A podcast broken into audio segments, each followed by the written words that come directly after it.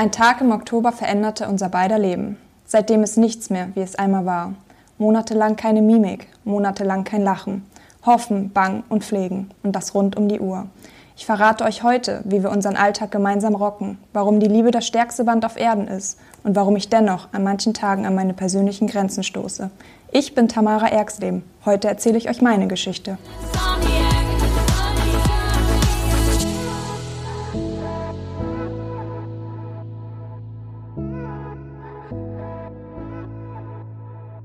Mara, an welchem Tag im Oktober hat sich euer beiden Leben schlagartig verändert? Das war ein Dienstag, der 22. Oktober 2019. Um genau zu sein, vor zwei Jahren und fast vier Monaten. Was genau ist passiert? Matze ist während der Arbeit aus unerklärlichen Gründen aus acht Meter Höhe gefallen. Die Diagnose, die damals festgestellt wurde nach dem Sturz, wie lautet die? Schwere Schädelhirntrauma dritten Grades, Lungenquetschung. Ähm, ja, eine Schädeldecke musste entfernt werden. Das heißt, man kann sagen, äh, Matze hat äh, fortan um sein Leben bzw. ums Überleben gekämpft? Ja, seit dem Unfall. Also man wusste nie, ob er es schaffen wird in der schwierigen Zeit. Jetzt habe ich ja den Satz öfter schon mal gehört und auch gelesen, Matze wird nie wieder der alte Matze sein. Wie nimmst du solch einen Satz auf? Ich weiß seit Beginn, dass er nicht mehr der Alte wird und ich gehe halt vom Besten aus. Ich weiß, er ist ein neuer Matze, er ist stark, er kriegt auch immer mehr vom Alten wieder zurück. Aber natürlich ist es schwer, wenn ich diesen Satz ausspreche. Wie hat eure Familie auf diese gesundheitliche Hiobsbotschaft reagiert? Ich habe, nachdem ich den Anruf bekommen habe, dass er vom Dach gefallen ist, sofort seine Mama angerufen. Ich habe gesagt, du, pass auf, ähm, ich muss dir was erzählen. Natürlich hat sie sich gewundert, weil ich morgens um 10.30 Uhr sie angerufen habe. Hat sie gesagt, natürlich, Mara, was ist? Ne? Also es war dann recht klar, dass etwas passiert sein muss. Und als ich ihr das erzählt habe, ist sie dann aus Bremen sofort nach Hamburg gefahren. Ähm, und meiner Mutter hatte ich eine WhatsApp-Nachricht geschrieben, weil wir am Nachmittag verabredet waren. Die stand dann kurz danach vor meiner Haustür, weil ja, in so einer Situation soll man halt nicht alleine sein. Ich merke gerade auch, wie das ein bisschen emotional dich überrannt, dieses Thema, dass wir jetzt nochmal darüber sprechen. Du hast eingangs äh, erwähnt, dass Matze ja im künstlichen Koma gelegen hat. Wie lange hat dieser Zustand angedauert? 16 Tage, um genau zu sein, lag er im künstlichen Koma und wurde dann rausgeholt. Nach dem Aufwachen aus dem Koma, also mhm. nach den 16 Tagen, wie ging es dann weiter? Dann ist es so, man muss sich diesen Zustand immer wie bei einem Neugeborenen vorstellen. Also die Augen sind ganz klein, die Wahrnehmung ist überhaupt nicht da. Das ist also, ob man sich da vorstellt oder nicht. Also er hat es überhaupt nicht wahrgenommen, gar nichts. Ähm, ja, man ist jeden Tag da und versucht irgendwie die Aufmerksamkeit zu bekommen und ihn immer mehr aus diesem gefangenen Zustand zu holen. Aber das dauert, das dauert nicht nur Wochen, das dauert Monate, bis da überhaupt Reaktion kommt. Dann haben ja Therapiesitzungen fortan euren Alltag bestimmt.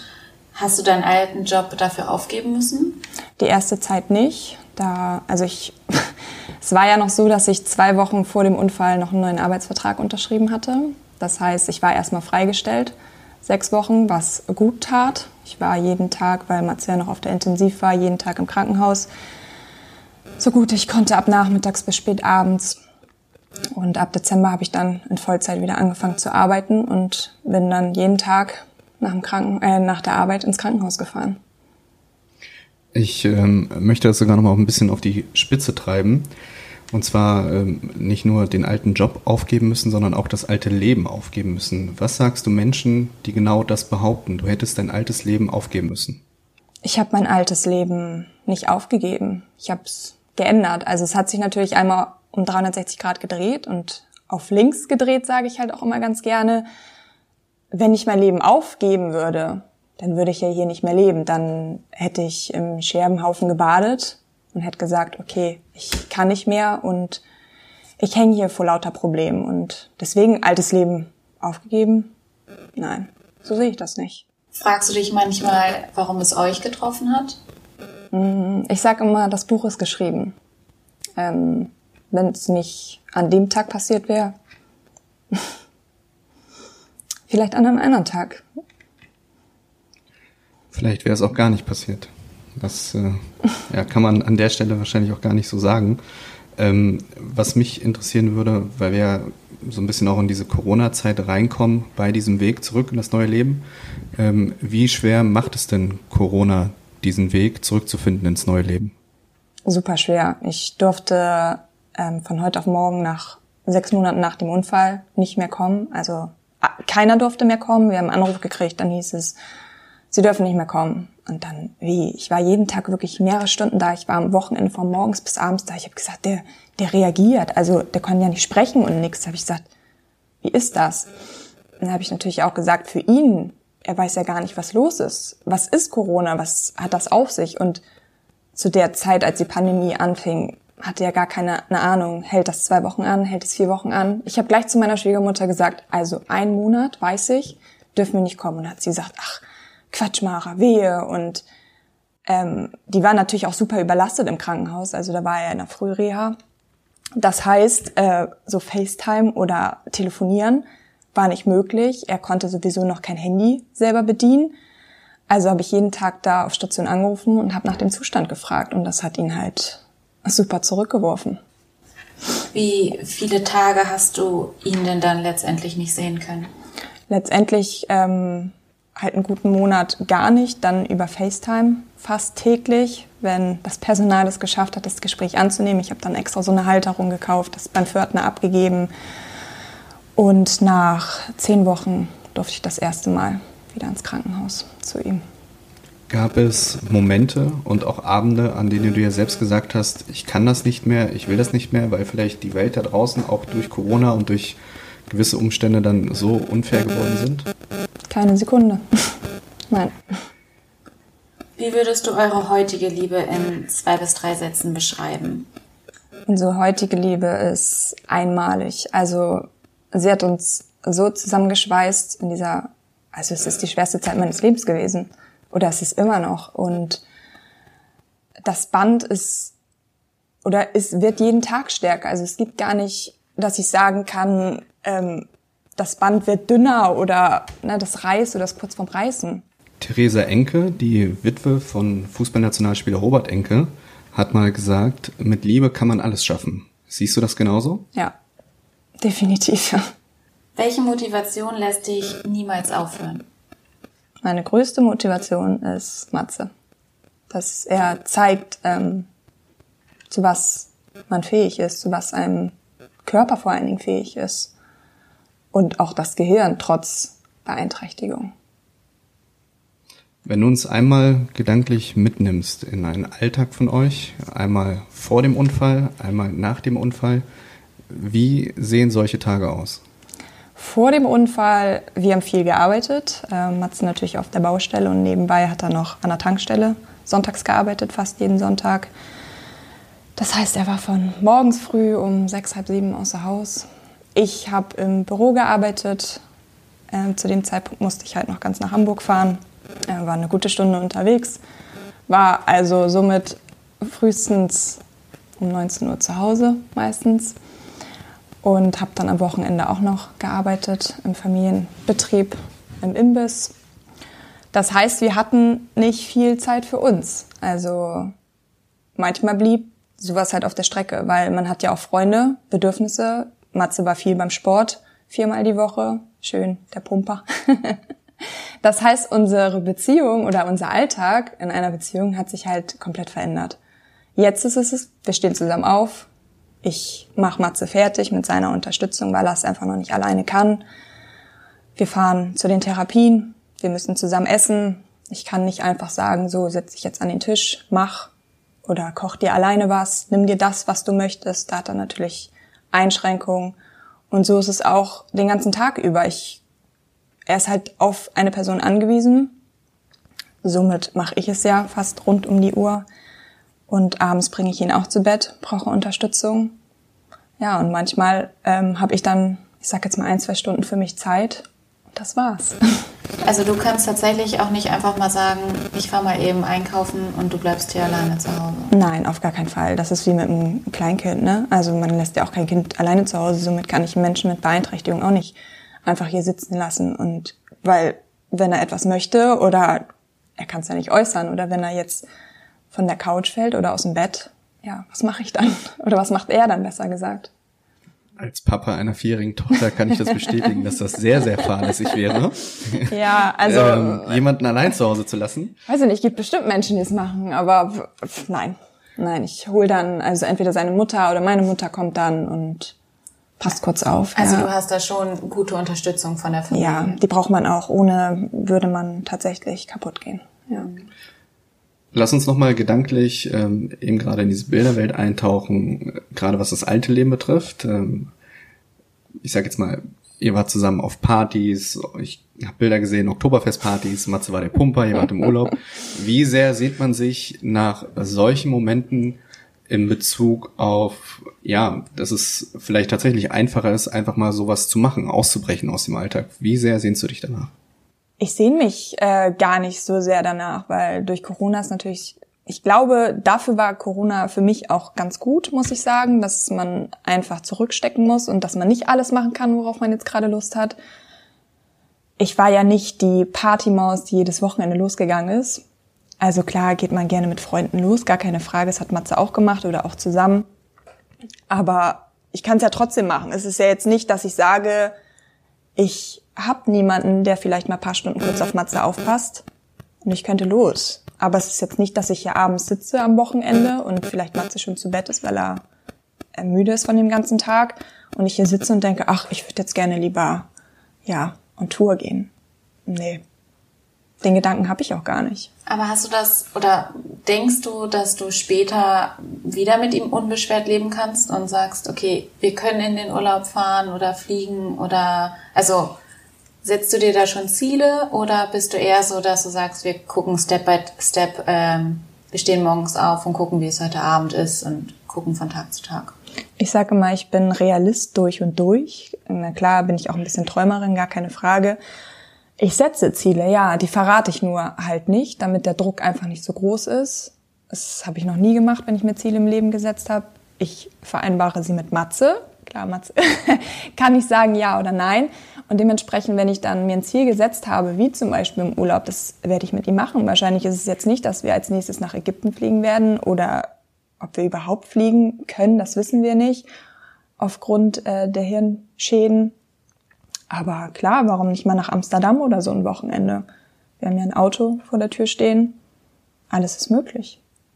Was musstet ihr im Leben alles ändern? Also musstet ihr eure Wohnung barrierefrei gestalten oder ja, erklär das mal unseren Hörerinnen und Hörern. wir mussten alles ändern. Also wir haben Matzes Auto verkauft. Wir haben mein Auto verkauft. Somit haben wir uns ein Van geholt, den wir dann umgebaut haben, so dass Matze einen elektrischen Schwenksitz hat. Wir arbeiten nicht mit einer Rampe, weil ich weiß, wer da hinten sitzen würde und Radau macht. Der Matze. ja, wir mussten unsere alte Wohnung auflösen. Das war eine Wohnung auf zwei Ebenen mit Treppen natürlich. Das hätte, also es wäre gar nicht gegangen. Man hätte es auch gar nicht umbauen können, weil die Räumlichkeiten waren zwar jetzt nicht, ich sage jetzt mal, sie waren normal. Sie waren jetzt nicht riesig, aber sie waren auch nicht ganz klein. Aber es geht nicht. Wir hätten mit zwei Liftern arbeiten müssen. Wir hatten so eine Holztreppe. Also das komplette Badezimmer hätte umgebaut werden müssen. Dann ist es so eine Sache, ob das überhaupt alles geht, aufgrund der Statik und so. Ja, ähm, mein Beruf habe ich natürlich geändert.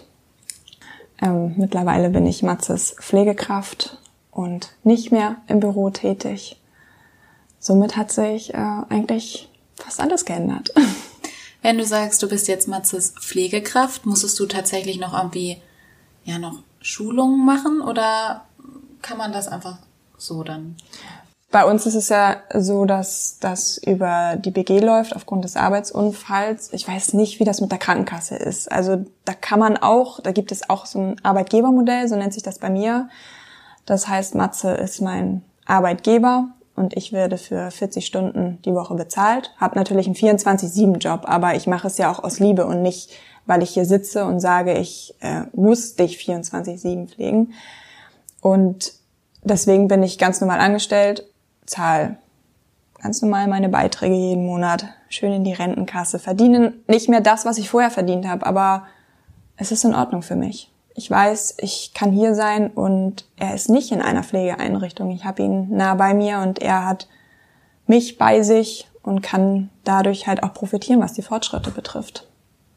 Ich glaube, das ist am Ende des äh, Tages auch ausschlaggebend, einfach zu sagen, es geht gar nicht darum, äh, ne, Pflege, Rahmenbedingungen 24-7, sondern du hast ihn bei dir. Und ich glaube, da kann man einfach auch mal genau. der Liebe wegen einen Punkt machen. Aber äh, nochmal, ich musste keine Fortbildung oder so machen. Ich bin ein bisschen ausgeschweift. ist mir gerade aufgefallen.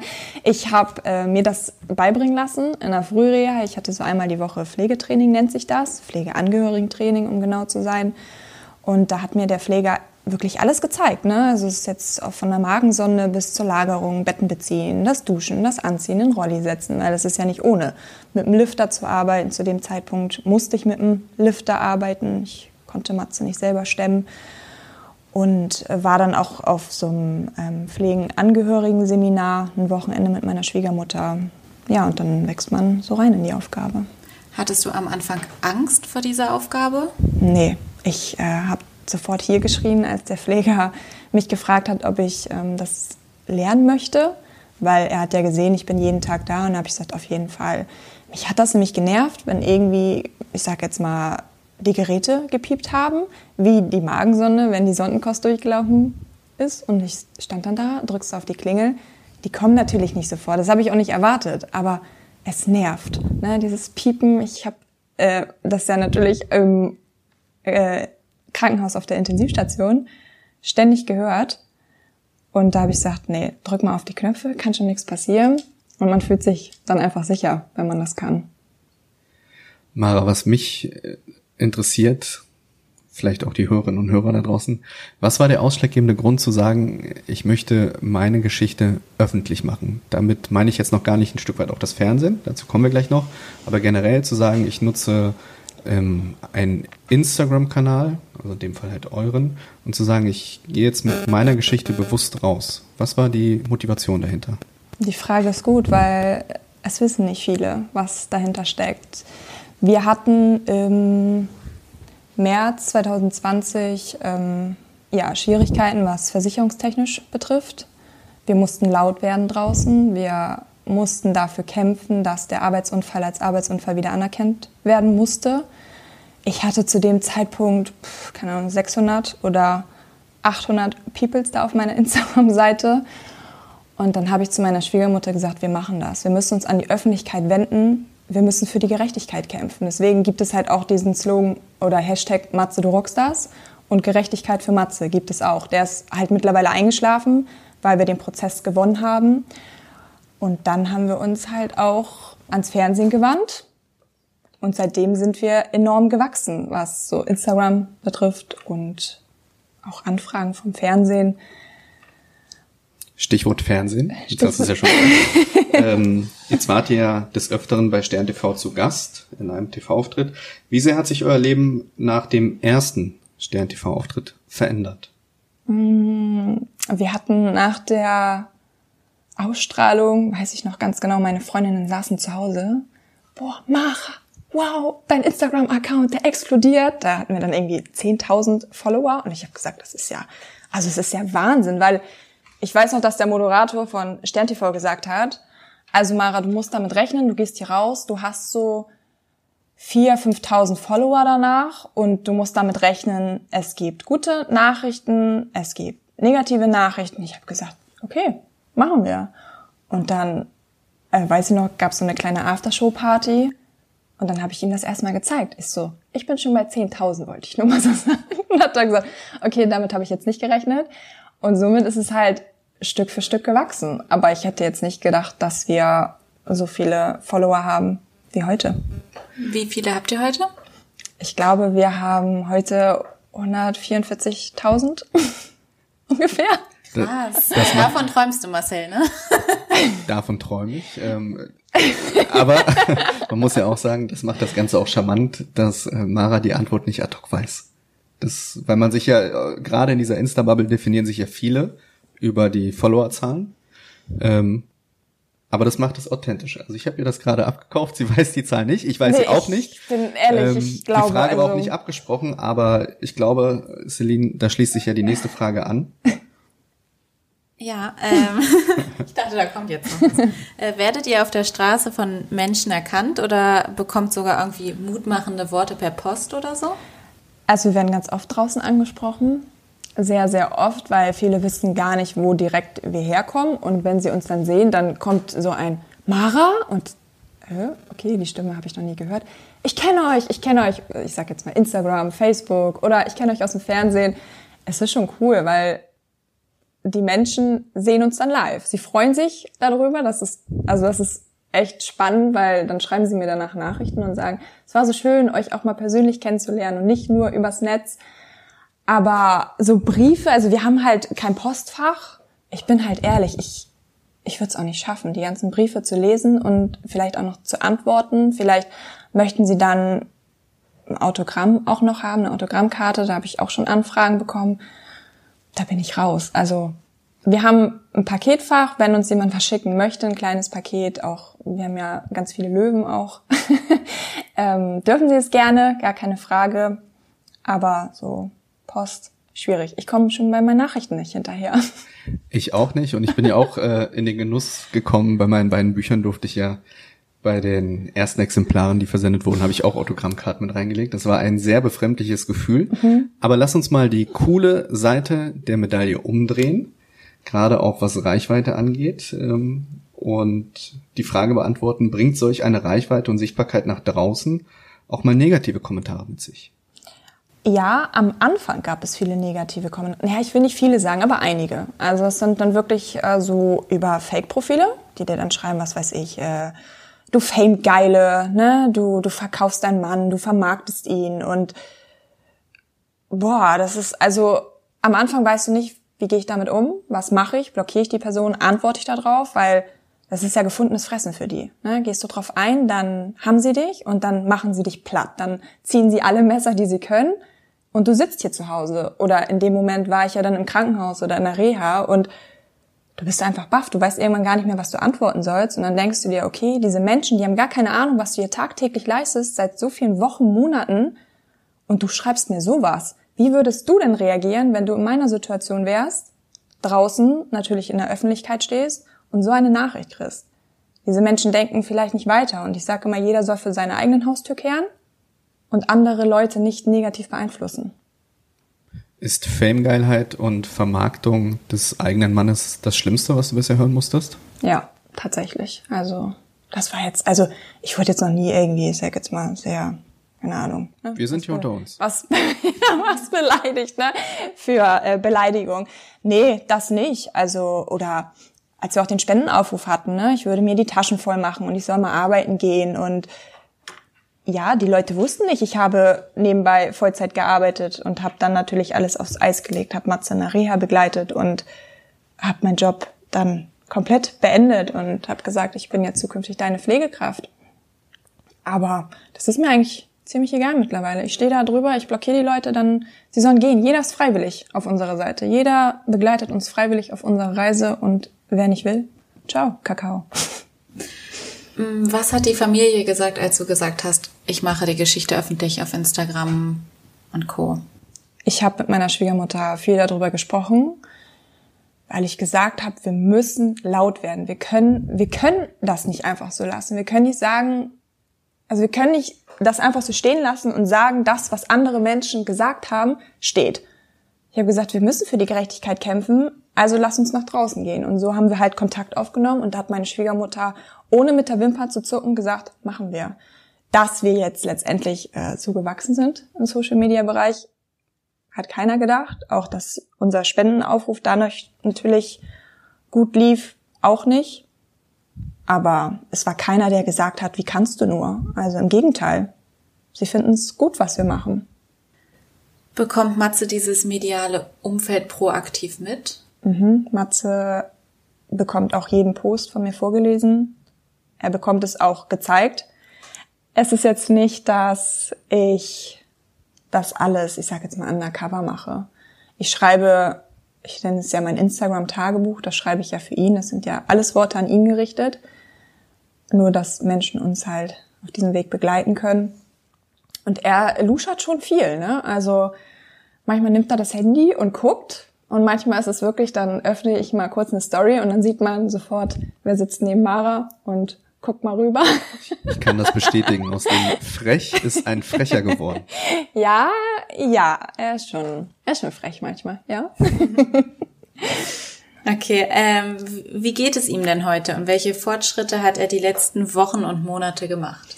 Heute geht es ihm definitiv besser. Vor allen Dingen seitdem wir zu Hause sind, seit fast einem halben Jahr, macht er sehr gute Fortschritte. Er kann mittlerweile alleine essen, er kann sich alleine in den Rolli setzen, auf die Couch, ins Bett. Er kann sich an die Sprossenwand hinstellen und steht da auch schon ein paar Minuten, tippelt seine ersten Schritte, während er steht. Er kann jetzt noch nicht einfach losgehen, aber er macht tolle Fortschritte. Also, das hätten viele nicht gedacht. Zu wie viel Prozent äh, wird er denn jemals wieder der alte Matze sein? Kann man das ungefähr beziffern? Nein, das kannst du nie, weil das Gehirn ist die Waffe eines Körpers. Es ist viel natürlich betroffen, ne? defekt, aber ich kann jetzt nicht sagen, in zehn Jahren hast du 80 Prozent erreicht oder eine Prognose kann uns da auch keiner geben, weil nach Prognosen darf man eh nicht gehen. Dann wäre er vielleicht gar nicht mehr oder wäre nur bettlägerig. Wie weit seid ihr mit euren Umbaumaßnahmen und gibt es eventuell Dinge, bei denen man euch unterstützen kann? Wir bauen nicht um, wir bauen neu.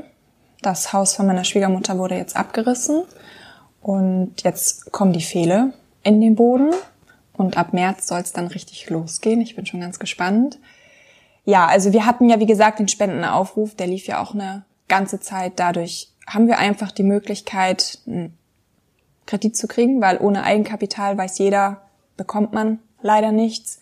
Wir haben proaktiv keinen Spendenaufruf mehr laufen. Wir haben zwar noch ein Konto, wenn jemand sagt, er würde uns gerne unterstützen, dann darf man's, aber es ist jetzt nicht, dass ich weiterhin Spendenaufruf laufen lasse. Ich möchte es auch einfach nicht mehr, weil klar, wir sind auf Hilfe angewiesen und jeder Euro hilft uns. Aber ich sag mir, es gibt halt auch so viele andere Schicksale und wir haben eine Summe zusammenbekommen und jetzt wünsche ich mir, dass andere auch einfach Spenden kriegen, die vielleicht auch so ein ähnliches Schicksal haben. Apropos ähnliches Schicksal, hast du Bekannte oder durch diese Erfahrung ähm, Leute kennenlernen dürfen, äh, mit denen du dich austauschen kannst, die von so einem ähnlichen Schicksal betroffen sind? Ich habe ganz viele Betroffene, die mir natürlich schreiben, wo auch der Freund oder die Freundin oder Bruder, Vater, Opa, wie auch immer, in der gleichen Situation ist. Man baut mit manchen sehr engen Kontakt auf. Ich habe auch zu vier Mädels ganz engen Kontakt mittlerweile. Eine besucht uns auch nächstes Wochenende. Sie möchte sich auch einfach mal den Alltag hier mit Matze und mir angucken, was ich auch gut finde, weil man selber weiß nie, wie es ist, mit einem Menschen zu Hause zu leben, der eine Beeinträchtigung einfach hat, weil es ist alles anders. Ne? Der ganze Alltag ist ja anders strukturiert und ich kann jetzt nicht sagen, so, ich, keine Ahnung, gehe jetzt mal, wenn ich jetzt eine Badewanne hätte, entspannt zwei Stunden in die Badewanne, weil was mache ich mit Matze in dem Moment? Also es muss halt alles getaktet sein und ja, aber die Community wächst. Mit manchen mehr, mit manchen weniger.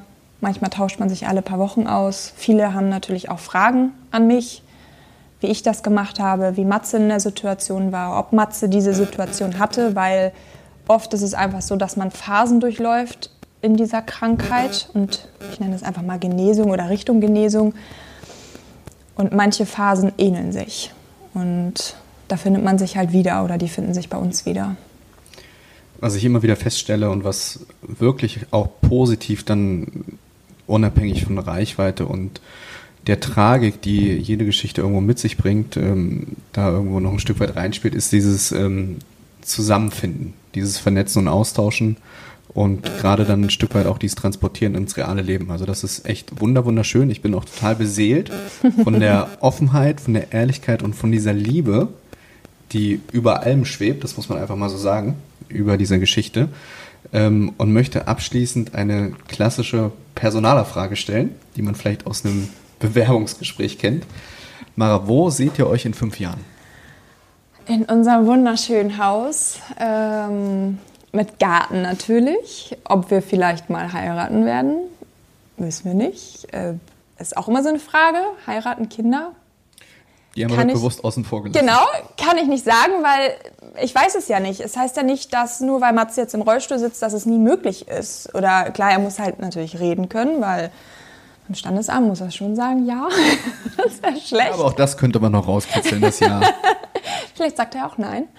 Nein, aber einfach glücklich, zufrieden und, und stolz vor allen Dingen, dass man da sitzt und sagt, wir haben was geschafft. Wir haben die letzten sieben Jahre gerockt. Und heute stehen wir hier mit erhobenen Hauptes und können sagen, wir haben es geschafft. Du kannst auf jeden Fall jetzt schon stolz auf euch sein. Das bin ich auch.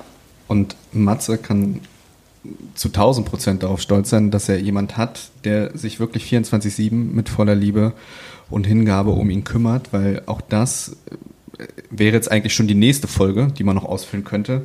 Das ist alles nicht selbstverständlich. Gerade ähm, man erlebt es immer wieder, Menschen erleiden einen Unfall, landen danach vielleicht im Rollstuhl und es verändert sich nicht nur das Leben, sondern manchmal auch automatisch das Drumherum und ein Stück weit dann auch die Liebe zu dieser Person. Ähm, das ist bei euch definitiv nicht der Fall. Ich bedanke mich für die Teilnahme bei uns im Podcast hier in der heutigen Folge und wünsche euch alles erdenklich Gute und wir werden ja sicherlich das ein oder andere Mal von euch noch was sehen oder hören. Danke, auf jeden Fall. Hört und seht ihr etwas.